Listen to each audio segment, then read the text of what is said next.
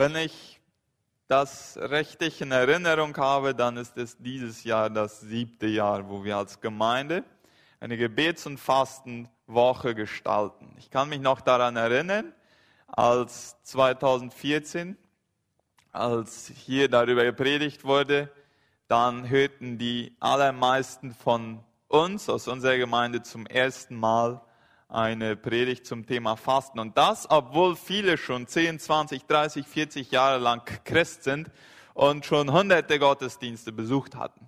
Und das ist ja interessant, weil ein Thema, das so oft in der Bibel vorkommt und das so oft mit, mit dem starken Wirken Gottes zusammenkommt, dass wir es in unserer Geschichte so wenig äh, in, in Betracht gezogen haben. Heute praktizieren viele unserer Gemeindeglieder regelmäßig das Fasten. Manch einer ist äh, durch frustrierende Erfahrungen gegangen, bevor er erstmal den Segen des Fastens erleben konnte. Warum machen wir eine Gebets- und Fastenwoche, wenn, wenn das Fasten an und für sich gar nicht so viel Spaß und Freude bereitet? Wir machen es, weil Jesus, dem wir nachfolgen, es uns vorgelebt hat. Wir machen es, um uns eigener Sünden bewusst zu werden und diese am Kreuz ablegen zu können.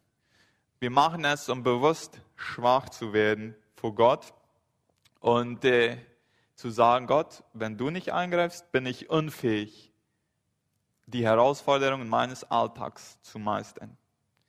Wir fasten, weil wir dadurch erleben, dass die Kraft Gottes intensiver in und durch uns an andere wirkt. Wir fasten, weil wir dadurch sensibel auf die Stimme des Heiligen Geistes werden.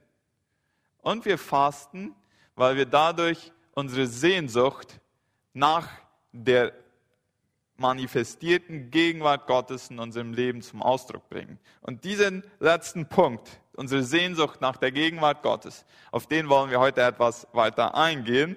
Und dazu wollen wir uns die Verse aus Markus Kapitel 2 von Vers 18 bis 22 anschauen. Markus 2, 18 bis 22. Ich werde den Text nicht ganz lesen am Anfang, ich werde äh, so äh, Stück für Stück vorgehen.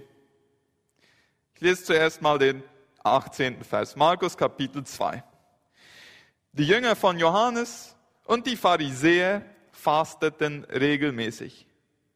Deshalb kamen einige Leute zu Jesus und fragten, warum fasten deine Jünger eigentlich nicht wie die Jünger von Johannes und den Pharisäern? Hier kommen zwei Gruppen zu Jesus. Ja, beide Gruppen sahen von außen her gesehen ziemlich ähnlich aus.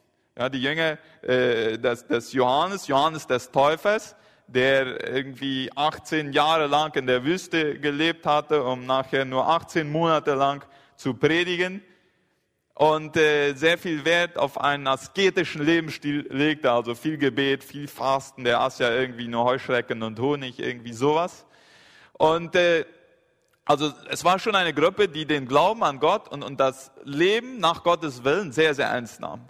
Und sehr ähnlich war das auch mit den Pharisäern. Ja? Auch sie legten sehr viel Gewicht auf den Glauben an Gott und auf die ganz strikte Einhaltung aller Gebote.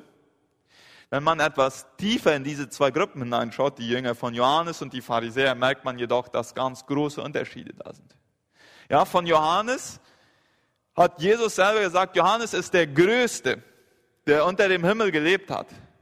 Ja, und wenn wir uns das mal vorstellen, da waren ja Abraham und Mose und dann die Propheten Elia, Elisa, der König David, das waren alles geistliche Helden. Und Jesus sagt hier von einem Johannes, der übrigens noch sein Verwandter war, äh, der einige glauben 18 Jahre in der Wüste gelebt hatte, um nur 18 Monate, also ein, eineinhalb Jahre irgendwie einen öffentlichen Dienst zu machen, dass er der Größte unter dem Himmel sei. Ja, das müssen wir uns mal vorstellen. Johannes, wenn der predigte, der brauchte nicht irgendwo in eine große Halle zu gehen, wo sich viele Leute versauen konnten. Der konnte irgendwo in der Wüste predigen und die Menschen, die kamen zu ihm geströmt. Ja, ich habe manchmal gedacht, so, so würde ich auch mal also. Wir versuchen manchmal so irgendwie einen Raum voll zu machen und irgendwo gut gelegen, damit alle möglichst nah bleiben können und so.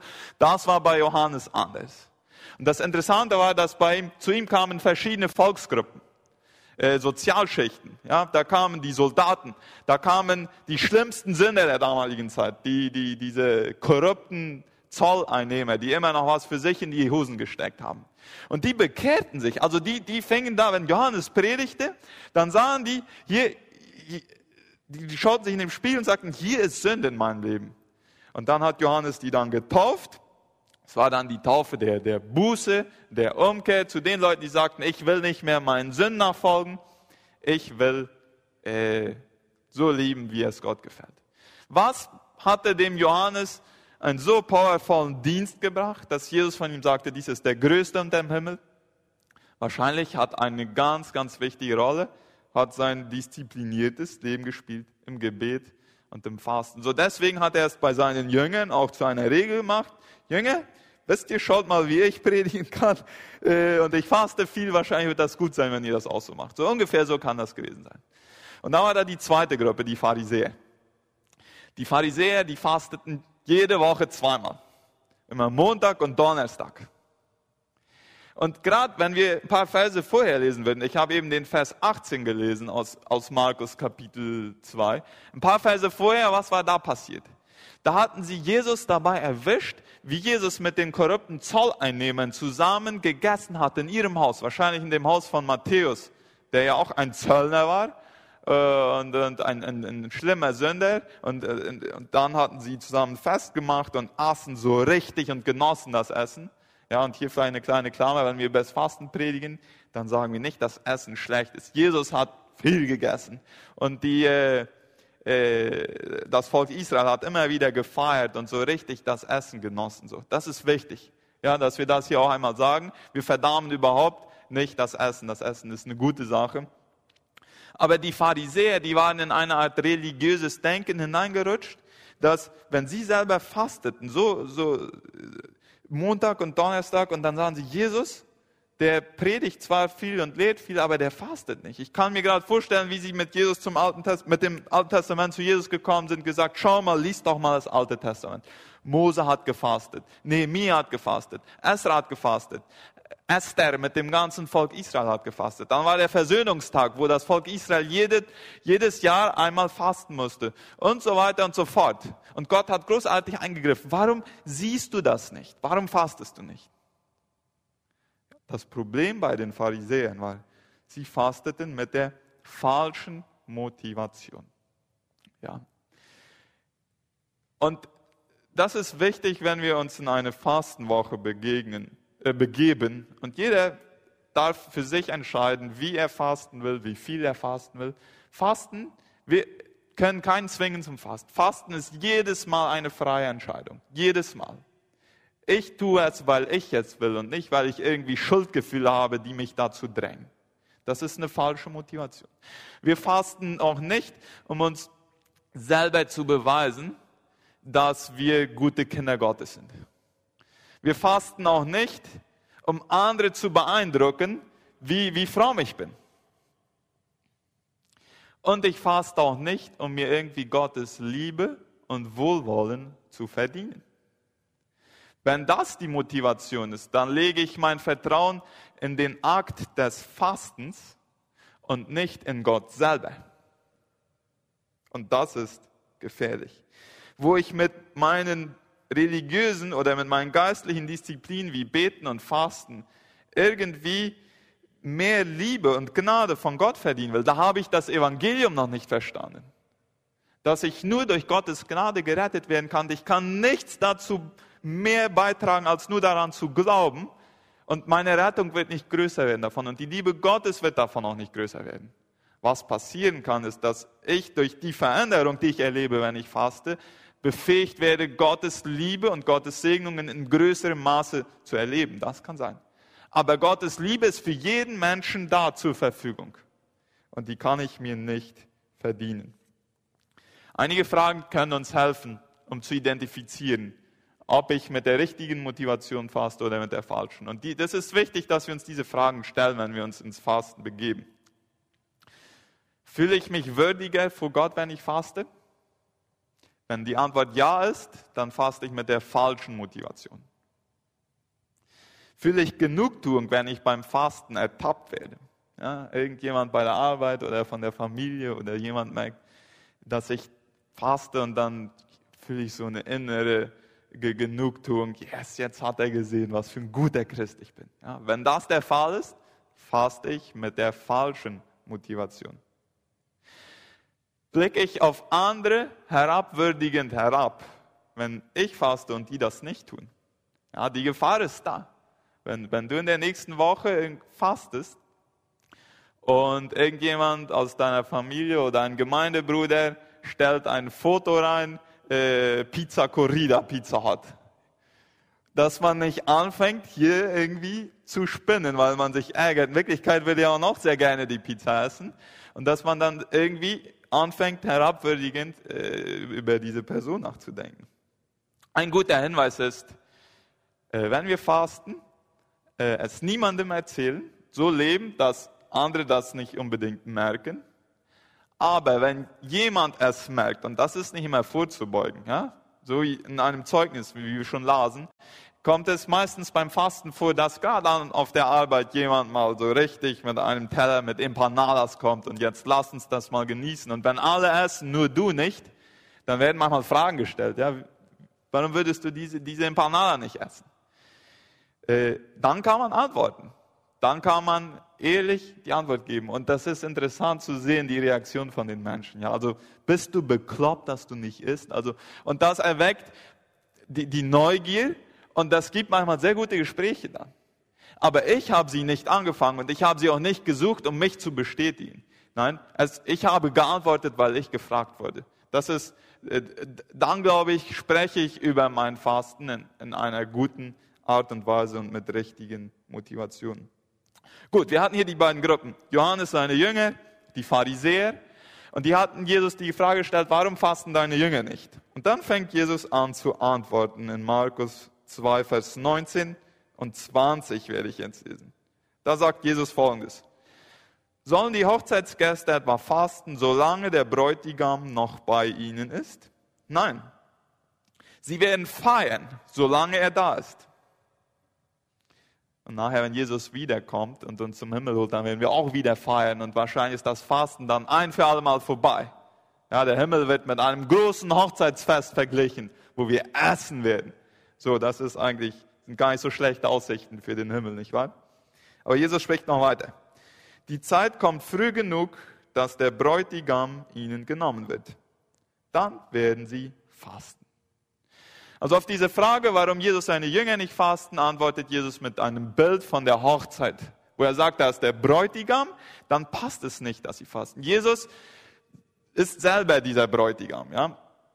Und da, da waren sogar die jüdischen Rabbis mit einverstanden, auch die, die, die religiös Montag und Donnerstag fasteten, wenn eine Hochzeit ist. Und die verstanden ja wirklich zu feiern, nicht so wie wir heute Hochzeit von Samstag um sechs bis Samstag um zehn oder um zwölf. Nein, die feierten eine ganze Woche. Ja, und wenn die dann feierten, dann sagten auch diese, manchmal diese religiösen Leute, okay, lasst uns jetzt hier dieses Freudenfest genießen. Äh, das mit dem Fasten, das kann nach der Hochzeit wieder weitergehen. Deswegen braucht Jesus dieses Bild.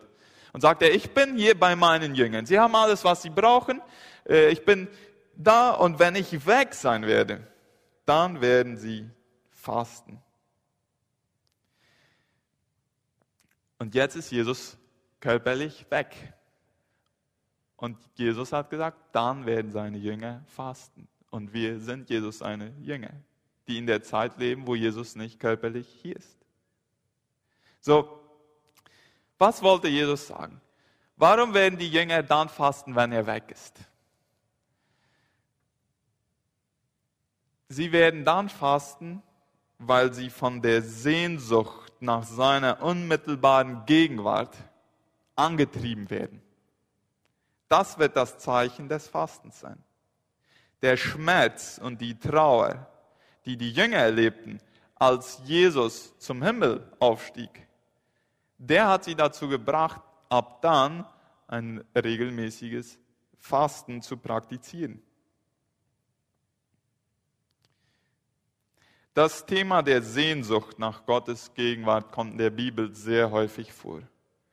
Und wenn wir von Sehnsucht sprechen, dann glaube ich, haben wir in unserer deutsch-mennonitischen Kultur, und ich bin unbedingt Teil davon und ich, ich arbeite damit in meinem persönlichen Leben und ich bin noch lange nicht da, wo ich sein sollte. Und das beobachte ich auch bei anderen. Dann haben wir gewisse Blockaden, wenn wir über Gefühle sprechen. Wir hatten mal in einem, in einem Seelsorgekurs mit Dirk und Christa Lühling, sprachen wir darüber, dass viele in unserer Kultur äh, die Verdrängung von Gefühlen sehr gut eingeübt haben in unserem Leben. Ja, das dazu führt, dass es uns sehr schwer fällt, Gefühle zu identifizieren, also beim Namen zu nennen und sie auch entsprechend auszudrücken. Das hat damit zu tun, dass unsere Vorfahren durch sehr, sehr schwere Zeiten gegangen sind. Ja, einige sind vom Krieg äh, vom Zweiten Weltkrieg geflohen, so wie die Neuländer flohen damals. Andere sind von Russland geflohen und haben sehr stark gelitten. Äh, andere sind die, die von Kanada gekommen sind, so wie die Manus. Die mussten die ersten 30, 40 Jahre kämpfen ums Überleben und mussten Kinder und Ehepartner abgeben und so. Und um das Ganze irgendwie überleben zu können, hat der Mensch die Fähigkeit, sein Herz zu verhärten. Ja? Alle Gefühle von Schmerz und Sehnsucht zu verdrängen wenn die Frau gestorben ist, gut, morgen muss ich arbeiten gehen. Ich habe nicht Zeit zum Trauern. Sonst werden meine Kinder nicht zu essen haben. Und das, das hat, überträgt sich auf die nächsten Generationen. Und das führt dazu, dass vielen von uns zum Beispiel, von uns Männern, dass wir unfähig werden zu weinen zum Beispiel, wenn wir traurig sind. Weil wir Experten darin geworden sind, Gefühle zu verdrängen. Warum sage ich dies Ganze? Weil wenn die Bibel von Sehnsucht spricht, dann spricht sie von intensiven Gefühlen. Und wenn wir Experten da sind, Gefühle zu verdrängen, dann fällt es uns schwer, das nachzuvollziehen. Aber Jesus war fähig, tiefe Gefühle zum Ausdruck zu bringen. David, Paulus, Jeremia und so weiter. Und in den Psalmen finden wir immer wieder diesen Ausdruck, Herr, ich sehne mich nach dir. Zum Beispiel Psalm 25, Vers 1. Oder Psalm 42, Vers 2 und 3. Wie ein Hirsch nach frischem Wasser wächst, so sehne ich mich nach dir, o oh Gott. Ja, ich dürste nach Gott, nach dem lebendigen Gott. Oder Psalm 63, Vers 32. Gott, du bist mein Gott. Ich sehne mich nach dir. Ich brauche dich. Wie eine dürre Steppe nach Regen lechzt. Und das Bild können wir jetzt wieder neu sehr gut verstehen hier in Paraguay, ja? So dürste ich, o oh Gott, nach dir. Ich suche dich in deinem Heiligtum, um deine Macht und Herrlichkeit zu sehen. So, dies sind nur ein paar Verse von vielen mehr, die es in der Bibel gibt, wo Männer und Frauen Gottes eine tiefe Sehnsucht nach Gottes Gegenwart in ihrem Leben zum Ausdruck bringen. Und einige denken vielleicht, Moment mal, ist Gott nicht überall? Gott ist ja allgegenwärtig. Warum muss ich da noch beten, Gott, komm hier in mein Leben oder ich sehne mich nach deiner Gegenwart? Und das ist ein, ein Zitat vom sehr anerkannten Autor Edun Wilson Tozer, ist mir da hilfreich gewesen das zu verstehen. Wie kann ich eine Sehnsucht nach Gott haben, eine unerfüllte Sehnsucht, wenn Gott doch überall ist? Er schreibt folgendes. Gott ist überall, schreibt Tosel.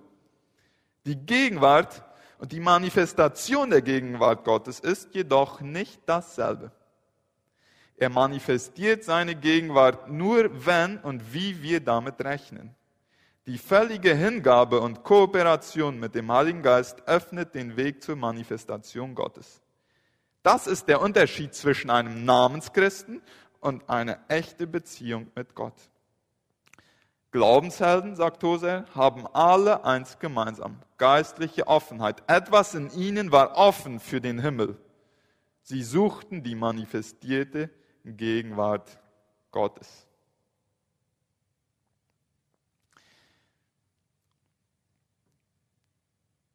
Wenn äh, der Psalmist davon schreibt, dass in der Gegenwart Gottes die vollkommene Freude ist, dann schreibt er von diesem Erlebnis, wenn Gott auf diese Sehnsucht nach seiner Gegenwart antwortet. Jedoch ist diese Sehnsucht hier in dieser Erde sehr unvollkommen. Ich habe schon öfters die Frage gestellt, warum gibt Gott uns manchmal diese Erfahrungen, wo wir seine Gegenwart, seinen Frieden, seine Freude und, und, und so weiter einfach erfüllen, so ein, ein Tropfen vom Himmel und dann ist es auch schon bald wieder weg. Und ich glaube, Gott gibt uns immer nur so viel davon, dass wir Hunger nach mehr haben. Und damit wir angetrieben werden von dieser Sehnsucht nach ihm, weil die durchdringt alle Lebensbereiche, alle Entscheidungen, die wir treffen. Und wer diese Sehnsucht, wer nicht von einer Sehnsucht nach Gottes Gegenwart angetrieben wird, der wird von anderen Sehnsüchten angetrieben. Aber jeder Mensch wird von irgendwelchen Sehnsüchten und ungestillten Bedürfnissen angetrieben. Und glaubt sie auf eine Art und Weise stillen zu können.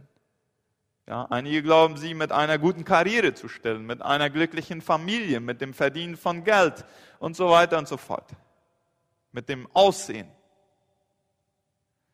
Aber wer eine tiefe Sehnsucht nach Gottes Gegenwart im Leben hat, bei dem sind diese Sachen nicht mehr so wichtig, denn er wird von dieser einen Sehnsucht angetrieben und alles, was er tut, wird davon äh, beeinflusst.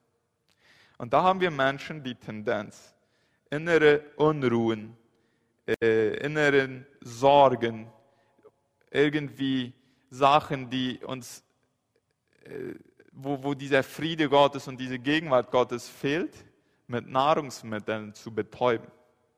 Ich will ein paar Beispiele geben. Also genauso wenig, wie man äh, einen vom Dorn, der tief in den Fuß reingerahmt ist, verursachten Schmerz langfristig mit Kitadol aufheben kann, genauso wenig kann ich innere Unruhen und innere Sehnsüchte langfristig mit dem Essen oder mit Alkohol zufriedenstellen. Lasst, mir ein paar, lasst mich ein paar Beispiele geben, um das äh, zu erklären, was ich eben gesagt habe. In dem Buch Quien desconectó mi cerebro von Caroline Leaf schreibt sie Folgendes. Sie ist Gehirnforscherin und, und sie sagt, dass die Wissenschaftler nennen alles, was Kohlenhydrate beinhaltet, so wie zum Beispiel äh, Nudeln oder Brot oder Süßgebäck, das nennen die Trostspeise, weil sie diese chemische Substanz Serotonin stimulieren. Und das gibt ein Gefühl des Wohlbefindens. Ja, weil man Kohlenhydrate isst. Also man kann eine Art Frieden kriegen, wenn man süß, süßes Süßgebäck isst oder äh, frie, äh, äh, dieses äh, Brot oder so. Aber dieses Wohlgefühl hält nur 20 Minuten.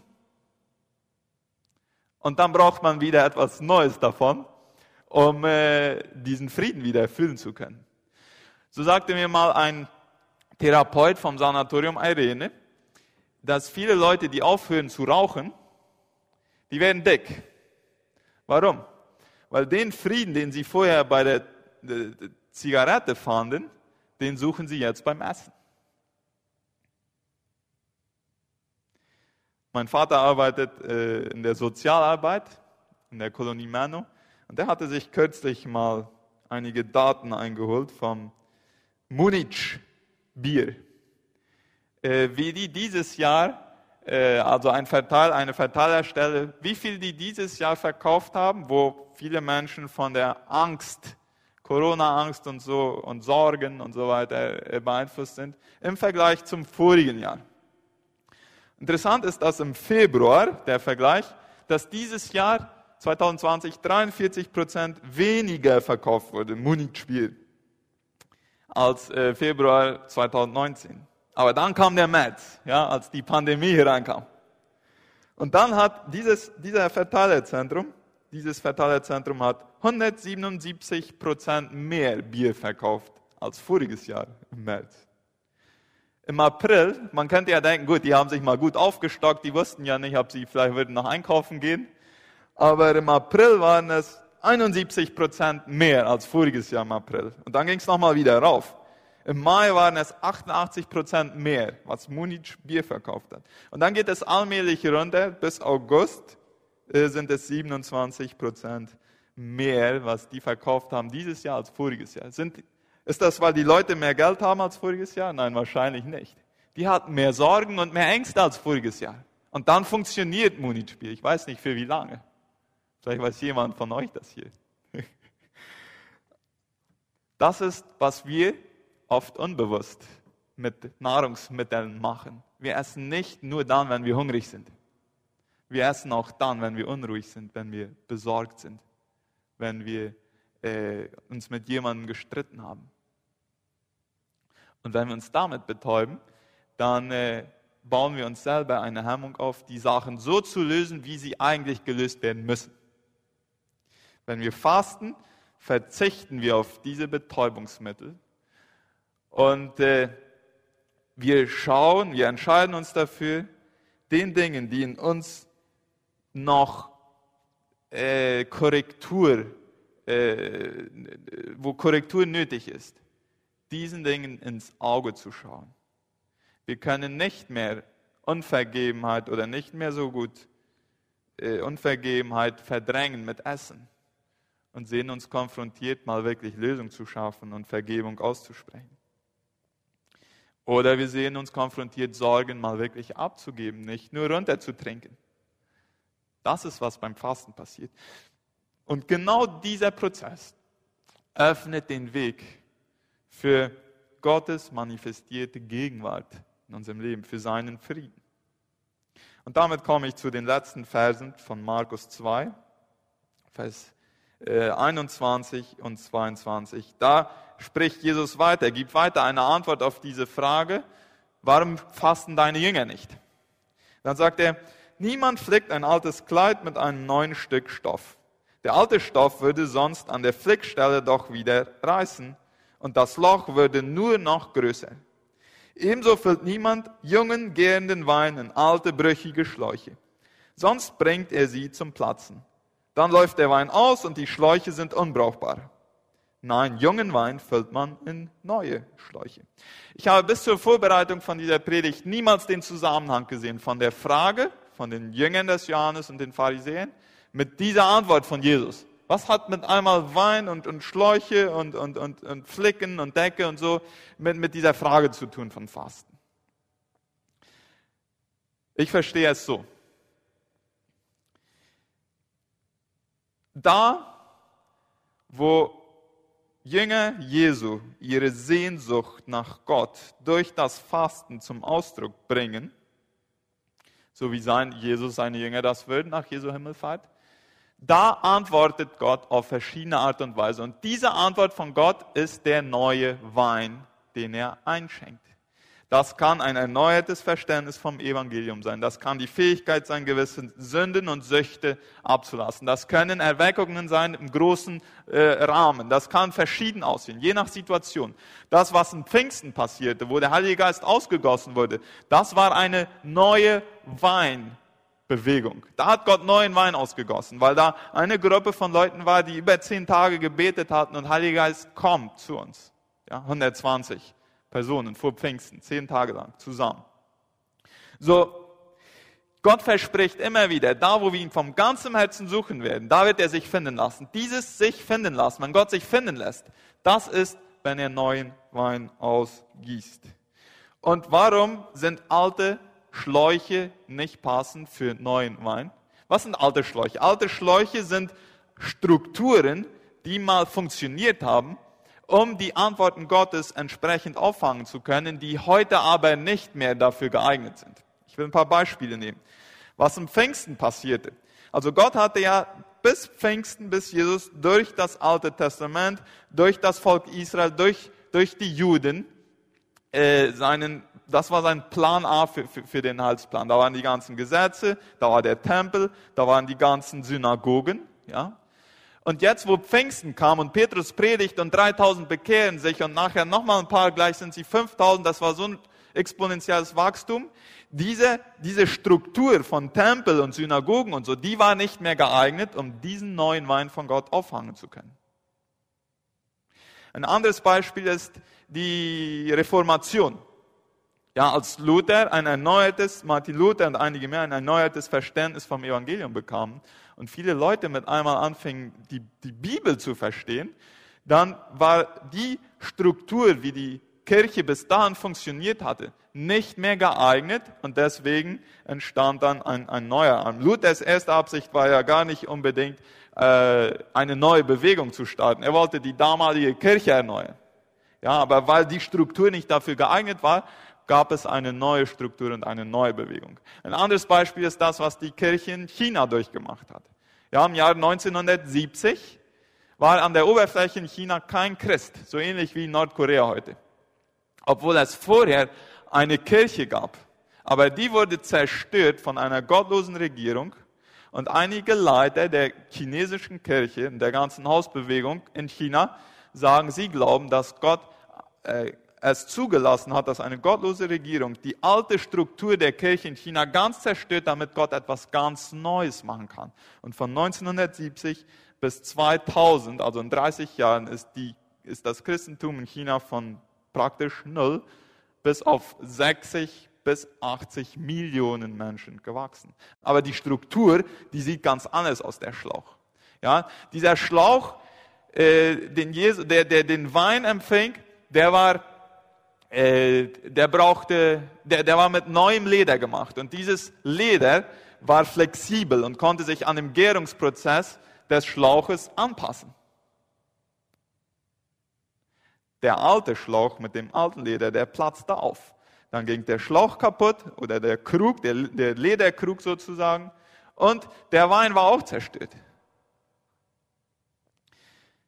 Ich glaube, was Gott heute macht, weltweit, unter anderem auch durch die Pandemie ist, er restrukturiert seine Gemeinde.